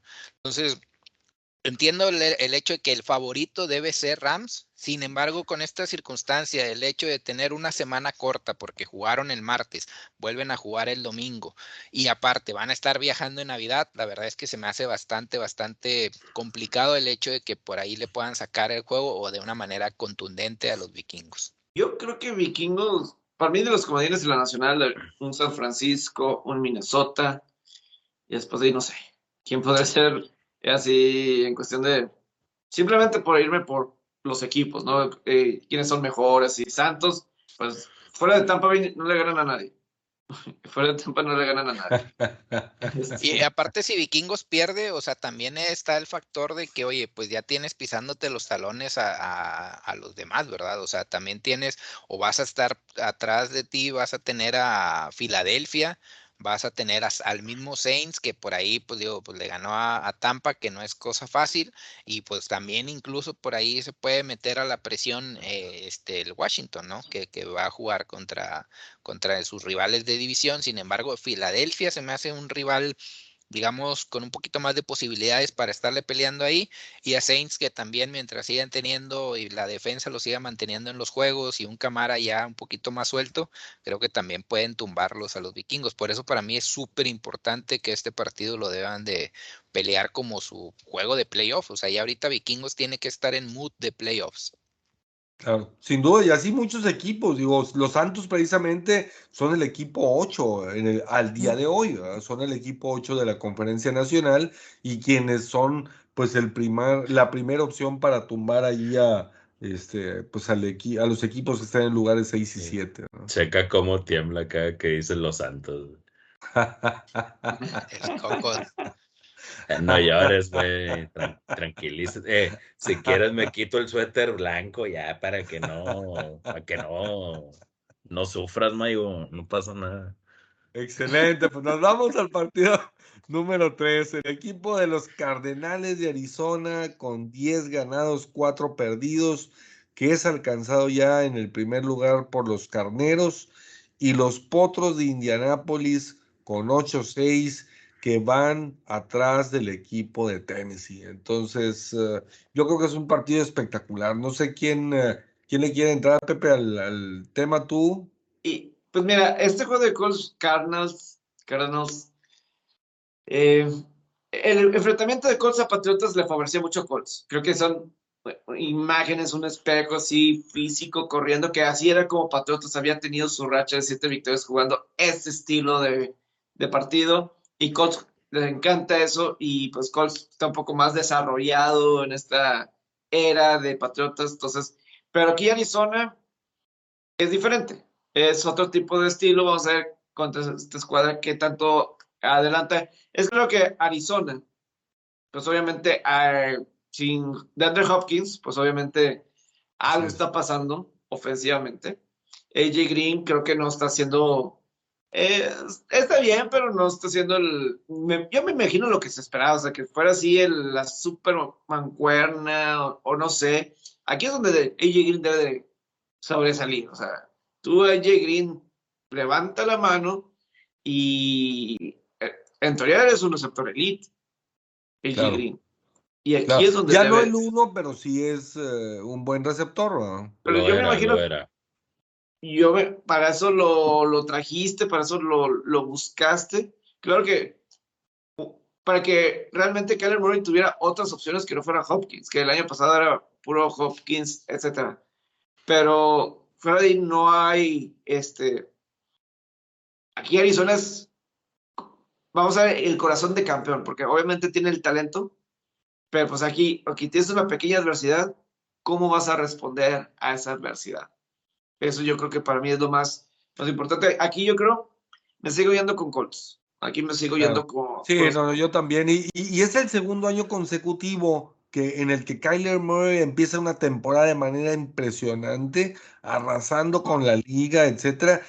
Y cuando verdaderamente importa, como dice normalmente acá mi César de sus Raiders, cuando, cuando realmente importa ya en noviembre y diciembre, el, eh, el golpazo. Le este, entra lo de y, y, pues bueno, digo, así le pasó en 2020 y, y ahora 2021 no es la excepción. Que por ahí lo entrevistaron y le dijeron, oye, ¿cómo, cómo ves esto, no, de esta derrota y, ves como que se, que se puedan caer igual que la segunda parte de la temporada pasada? Y dice, para nada, o sea, seguimos estando en 10-4 y pues vamos a seguir ahí peleando por el primer lugar, ¿no? O sea, él también está medio confiado, pero en realidad, ¿qué tanto puedes confiar? De lo que puedo decir después de que perdiste con los Leones. La verdad es que deberían estar buscando posponer el partido, pero no por COVID ni nada de eso, sino más por pura vergüenza, King. Este, por, otro lado, el que batalló con los Browns. Sí, eso, güey. Ya pasó el partido de Raiders. por tu bien, por, por, tu bien, por tu bien que borren eso, güey. No, y déjate digo por qué, no, güey y déjate digo por qué, porque también, o sea, muchas veces se ha hablado de Raiders y en su momento hablamos de, del hecho de que cómo los equipos de Gruden se caían después del Thanksgiving. Bueno, pues déjenles digo que ahorita este Kingsbury trae algo similar. O sea, en los tres años que ha estado ahorita de head coach de Cardenales, su récord antes de la semana del bye es 17-11 y un empatado. Después de la semana del bye es 6-11. Entonces también te habla de que algo pasa ahí que se desbalancea, no sé qué caigan en algún tema de, relajación, el tema también del efecto de las de que vayan cayéndose las piezas, como en este caso que se, le han ido lesionando jugadores clave, tanto en la defensa, por ahí de JJ Watt en su momento que, bueno, en los inicios o mediados de la temporada, Ahora lo de Hopkins, entonces esta parte creo que también influye, pues lo de Conner que también por ahí anda tocado. Eh, esta, este es el momento clave y esperemos ver cómo van, cómo van reaccionando, ¿no? Por ahí el calendario tampoco creo que sea eh, tan, tan importante o tan determinante para efecto de los Cardenales, pero pues al final del día, de lejos, de cuando estuvo como el primer sembrado, ahorita ya está lejos, ¿no? O sea, tiene tiene un tema de que cierra su última semana contra Seattle, que Seattle por ahí pues ya no va a tener o de hecho desde ahora no tiene mucho que pelear, sino más bien pues lo que lo que alcance, lo que llegue a quedar para lo, siguiente para la siguiente temporada, pero en el camino va a tener a Indianapolis y va a tener también a los Vaqueros. Entonces Arizona pues en sí en sí no la tiene fácil y pues creemos que pues este este récord que tiene después del bye se puede ir incrementando en el tema de las derrotas. Claro. Ahora, como partido número dos, un juego vital para ambas escuadras, dos rivales de división disputándose el primer lugar de la misma. Los Cuervos de Baltimore con ocho ganados, seis perdidos contra los Bengalíes de Cincinnati con 8-6. Y ahorita ya le pregunté en dos, tres ocasiones a Pepe, entonces ahora le pregunto a mi Dani como rivales de división de los aceleros de Pittsburgh, ¿cómo ves el encuentro? Digo, sin duda alguna un partido vital, ¿no? Pues sí, Maigo, en este caso me imagino que aquí es donde se, se decide o se define el, el liderato de la división, que en este caso, por no, no quererlo decir mediocre, mm, la verdad para mí, por más de estar peleado y todo lo que tú quieras, no, no veo como eh, una, una instancia en el que tú veas a, algún rival de esa división que te puedas llegar a topar a playoffs como que te pueda preocupar en este caso. Eh, en esta semana anterior el líder era, era Cleveland y ahorita ya te lo bajaron hasta último lugar. La verdad es de que todo puede pasar en esta división. Me imagino que, y sigo en la misma posición, que el que gana este partido, pues ya se queda en la cima de la división, a pesar de que se les viene calendarios muy complicados en el resto de la temporada. En este caso solamente van a ser dos juegos, pero pues puede haber muchísimas combinaciones. Capaz que hasta Pittsburgh se les pele con todo y Tomlin. Este. Claro. ¿Algo que quieras complementar, Pepe, ahí? Eh, decir, pues mira, pues Eli Apple, el esquinero de Cincinnati, ya habló. Y en Twitter escribió que uh, vamos a interceptar otra vez a Lamar Jackson como ese juego que pues no fue un buen juego para Baltimore, etcétera. Y Patrick Quinn ya respondió, etcétera. Entonces no sé qué tan bueno sea eso para Cincinnati, creo que no, no es bueno. Eh, obviamente Cincinnati, la ventaja que tiene dentro de la división es que al momento su récord ha sido bueno porque pues están eh, solamente han perdido uno, que es contra Cleveland. Ganaron los dos contra Pittsburgh, ganaron contra Baltimore en Baltimore, eh, perdieron contra Cleveland. Pero pues si gana esto, pues eh, casi, casi. Y Cleveland se ha perdido varios dentro de la, de la división, ¿no? Entonces, si llegan a ganar ese último juego y estás en un empate, probablemente Cincinnati va a tener el desempate ahí, ¿no? más en, en números, Jamar Chase en ese juego en, Baltimore fue un super juego. De, un super, super juego de Jamar Chase. Ya lo cambió en las defensivas contrarias que ahora sí se enfocaron más en él. Y sí había otros receptores que han estado ahí como Boy esta semana pasada tuvo una, un gran pase, una gran anotación. Higgins ha tenido sus buenos partidos. John Mixon en otros ha tenido sus buenos partidos. Eh, pero no ha sido igual de explosiva la ofensiva. Porque pues con Chase tienes esas jugadas eh, así rápidos, contundentes. Eh, aquí Cincinnati tiene que igualar la intensidad de Baltimore, porque quizá Baltimore que está en su última oportunidad. Eh, Cincinnati lo tiene que ver de la misma forma. Cincinnati, creo que eso, lo que eso fue lo que le pasó a Cincinnati contra Cargadores. Cargadores entró con esa intensidad que era ahora o nunca. No lo igualaron en un principio y ahí les costó. Me gustó más Cincinnati contra San Francisco, que perdieron, que contra Denver que ganaron. Me gustó más cómo jugaron los periodos de balón en los equipos especiales, eso fue extraño, el, pero defensivamente y ofensivamente, hasta los goles de campo sí en general, me gustó más Cincinnati. Ojalá, ojalá, los, ojalá gane Cincinnati, eh, pero pues vamos a ver qué pasa. Sí, la diferencia también. Más ¿eh? odioso, Qué asco. Para, sí, pues me imagino tus sentimientos, compadre. Pero aquí, aquí el tema, aquí el tema es. todo, todo bien feo. De, de, que el hecho de, de, aquella paliza de 41 puntos de, de, Cincinnati, ahora pues te topas con que Ravens, a pesar que no esperabas esto, pero pues sigue teniendo las bajas por lesiones. O sea, en aquel entonces estuvieron bastante afectados por el tema de las lesiones, y a pesar de que todavía tenían a Humphrey, pues como quiera les hicieron garras, como bien decía Pepe, del tema de los juegos de Chase en ese entonces, pues ahora pues súmale el hecho de que sabemos que Lamar Jackson puede jugar, sabe, pero a su vez también es que el factor de que no va a estar al 100. Entonces yo creo que también por ahí Bengals se puede, se puede despegar y puede ganar y pues de aquí sacar de la pelea a los Ravens. Lo que sí es que va a estar interesantísimo, digo, dos equipos que se conocen bastante bien, mm, digo, un, un encuentro, la verdad es que luce muy, muy entretenido y bastante, bastante cerrado. Y como todo, como decimos, con todos estos temas de COVID, pues no sabemos qué es lo que va, qué es lo que va a suceder. Y, César, pues precisamente llegamos a al partido crucial, al partido número uno de la semana.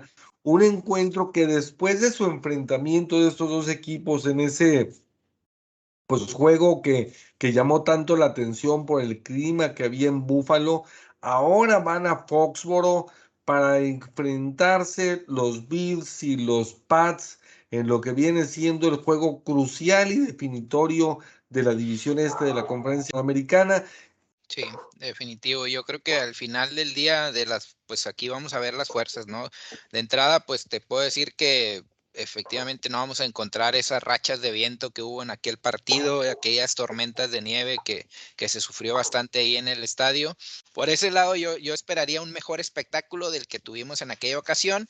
Y ahora sí que habiendo dicho esto, pues el tema es, las claves son que a pesar de que aquella ocasión la ofensiva de Bills jugó muy mal, y pues en parte también por las condiciones del clima que ahorita les decía, pero también creo que es el, factor de la defensa, de la defensa de los Patriotas. Entonces, yo creo que en este partido deberían de jugar muchísimo mejor los Bills. Al final del día la ofensiva de, de, Patriotas pues no, no tuvo que hacer muchísimo en ese partido, sin embargo hizo lo suficiente para sacarlo y ahora creo que vimos en el juego pasado que se le retó a, a, Mac Jones y por ahí no pudo. Y creo que en este juego va a ser la misma dinámica, ¿no? Siento que por ahí Bills debe sacar el partido, se va a poner otra vez como que todas las aguas a su normalidad y en parte también el único factor que le podría agregar es el hecho del cocheo. O sea, de Bill Belichick y esta paternidad que tiene sobre Bills, ese es así como que el factor más importante y el que por lo cual no me iría claramente de favorito a los Bills. Sin embargo, se me hace que las fuerzas ahorita y a como deben de cerrar los Bills y esperamos que cierren, veo favorito a Bills. Sí, sí, sí. Digo, yo creo que va a ser un encuentro muy interesante, pero ese otra vez es ese momento del año donde pues la experiencia pesa y, yo creo que, que Mac Jones uh, habrá que ver el temple con el que está hecho lo positivo, pues lo que mencionabas, Belichick es un genio y, sin duda habrá que ver cómo prepara a Mac Jones para este encuentro. Se notó la ausencia de Demian Harris, es un jugador clave en, el esquema de, de, los Patriotas. Habrá que ver qué sucede con él. Y eh, lo que sí es que va a ser un juego interesantísimo, muy físico por la rivalidad que existe, por esa paternidad precisamente que ha habido de, de del equipo de, de Inglaterra sobre, sobre los Bills. Yo creo que va a ser un, un encuentro espectacular. Aquí yo lo que agregaría de, de, este juego es, la vez pasada Buffalo no reaccionó bien a la derrota y dijeron varias cosas que estoy seguro que lo tienen ahí puesto eh, Bill Belichick en su, eh, con la gente, por ejemplo. Sean McDermott dijo, Bill Belichick no hizo nada para ganar ese juego, o sea, no lo pongan, no pongan un altar o por este juego, etcétera, sobre todo porque Ryan Clark algo había dicho en ESPN de God, etcétera. Yo creo que respondió un poquito de eso eh, McDermott. Y Belichick escuchó eso y después Belichick, él respondió también en sus redes, en un, programa, un programa así, diciendo, eh, básicamente, pues, ¿cómo te sientes eh, el martes? Pues, cansado de correr tanto, básicamente fue el, lo que dijo. Entonces responde, entonces estoy seguro que es, esos mensajes lo van a tener muy en claro los Patriotas, se lo van a estar recordando a sus jugadores y, y eso no fue bueno. No, eh, falta de madurez a mí, eso es lo que me marca de en todo esto, falta de, de madurez, pero tienen mejor equipo que, que, Patriotas. Como último dato, pues mencionaron que obviamente esto puede cambiar uh, pues día con día, pero el pronóstico del tiempo para para el domingo es eh, la máxima de, de, menos uno y la mínima de menos cuatro y con nieve. Entonces habrá que ver cómo, cómo se da el encuentro y cómo se modifica, pues obviamente o no, este, este pronóstico meteorológico hasta ahorita. Pero nieve está bien. Lo que, lo que afectó la otra vez fue el aire. El aire. no, no, claro. Pero obviamente te cambia el plan de juego porque ya no ve, digamos, un Mac Jones que precisamente es la desventaja de Nueva Inglaterra enfrentándose a un, este, Josh Allen, Que, es su ataque aéreo, pues imagínate con nieve, pues obviamente baja como quiera y, y, la estructura que tiene el estadio Gillette, donde hay una entrada de aire importante, sí puede ser un tema, eh, al menos con el aspecto nieve. Te digo porque pues obviamente... veo yo a pesar de la localidad, yo le veo muchísima más ventaja a Bills en este caso por el efecto climático que dicen ustedes. Por el hecho de que Mac Jones no ha jugado en este tipo de, de ambientes anteriormente. Si eso pudo haberlo tenido con, con Bills en su juego de visita a Buffalo, pues la verdad es de que Mac Jones ni siquiera estuvo participando en el partido. Así es, sin duda. Pero bueno, pues yo creo que va a ser una jornada número 16 espectacular. Y, pues ahora no nos queda más que pues aprovechar para a todos nuestros Hall of Famers, a todos los que nos han ah, este, preferido y que, y que dedican su tiempo pues a, a, entretenerse junto con nosotros y a vivir la NFL, pues el momento de desearles a todos, incluso también pues a nuestros amigos que han estado en, en el programa a través de esos 30 y ya ahora 33 capítulos, desde pues eh, Isaac Benavides, eh, digo, todos los que han tenido participación, a nuestros invitados, a, Toño Ramos eh, de Carolina que nos acompañó, también a, Carlos Ortega y, a todo el equipo de Steelers 360, a Jesús Vera de Regios de Acero, que, que también estuvo con nosotros, pues no sé, toda la gente, Jürgen Damm, que, jugador del Atlanta United, que también ha participado en nuestros programas. Y pues a todos agradecerles, desearles una muy feliz Navidad, un año nuevo sensacional, que bueno, pues esto sí ya lo platicaremos en el siguiente, en el siguiente programa. De antemano contemplamos por ahí, si lo permite el internet, porque estaba planeado para hoy un invitado especial, pero pues con el favor nos puede acompañar la próxima semana y desearles a todos una espectacular Navidad, lo mejor para ustedes, para sus familias y, pues un abrazote sincero. ¿Alguien que quiera comentar por ahí algo? Pues agradecerles eh, a toda nuestra, nuestra audiencia por, por el estar aguantándonos durante estos, durante estos capítulos que hemos tenido en el podcast. Esperemos que que haya, que sigan siendo de su agrado y que, que nos sigan apoyando en este, en este proyecto. Eh, deseándoles todo lo mejor para ustedes y sus familias, esperando que se la pasen de lo más increíble y en armonía. Esperemos que, que Santa les traiga muchos regalos, tablets, que, que uno los tiran y otros queriéndolas, pues digo, la verdad es de que sí está medio canijo. Ojalá, ojalá no se queden en cero tampoco en el caso de los regalos o no se queden blanqueados en su efecto. Pero, pero les deseamos eh, lo mejor por parte mía y de, mis compañeros. Este, pues seguimos eh, echándole ganas con este proyecto. Yo pues de mi parte igual, pues feliz Navidad para todos, pásela bien, pásela bien con todos sus seres, seres queridos. Eh, pues si son así los, los regalos como un mariscal de campo nuevo más joven. A lo mejor también pudiera ser eso eh, un, buen, un buen regalo. No, no, no, tú, bien sabes cuál es mi mayor deseo, güey. Yo no quiero un mariscal de campo nuevo, yo quiero un head coach nuevo, güey. Y eso ya todo el mundo sabemos, exactamente. Mira, uno, uno, uno que no sea tan hipócrita, por te favor. muestra esa imagen legendaria. Y ahorita al final del programa la pones por, no, no, no, para despedirnos así, esa, esa es memorable, ¿eh? este, esa es memorable. Mi César, algo que tú quieras decir para cerrar el programa. No, muchas gracias por acompañarnos. La verdad es que ha sido un, año de aprendizajes para nosotros, estarnos acompañando con ustedes, con todas las retros que pues hacen a bien darnos por ahí en los chats, por, en comentarios también en YouTube, en redes sociales. Les agradecemos por este tiempo que nos han acompañado. Esperen este, nuevos, nuevas este, cosas para lo que viene de este cierre del año y sobre todo para lo que, lo que viene para el próximo año. Eh, el Hall of Famers, este proyecto, la verdad es que va bastante bien integrado, creemos que va buen, en buen desarrollo, entonces, pues ahí esperemos contar con ustedes por lo que resta de, de este proyecto y de verdad muy, muy agradecidos por cada una de las, de las vistas, por cada uno de sus comentarios, por cada una de, de estar acompañándonos y dedicarle su tiempo a nosotros. Los mejores deseos para ustedes y sus familias y pues aquí nos vemos pronto.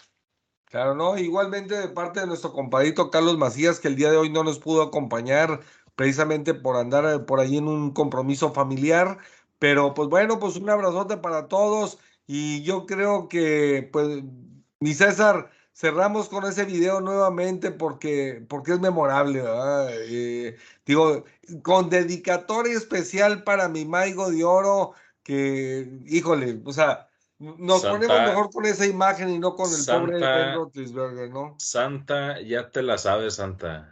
¿A quién quiero que desaparezcas? Te lo acaban de mostrar. Vuélvelo a mostrar, güey, para, para que Santa lo se Ah, ya, bien ya, quién ya, es, ya vio tu carta. Para que lo identifique bien. para que lo identifique bien, güey, porque puta, Pero pues bueno, sin señores, vergüenza no puede haber en este mundo. Pues nos vamos y pues lo mejor de lo mejor para todos. Pásenla sensacional, disfruten esta Nochebuena, que la, la paz, la armonía, el amor imperen en el hogar de todos ustedes. Y pues sigan con nosotros. Un abrazote para todos los Hall of Famers. Saludos, señores, ya se la saben, fuera Tomlin.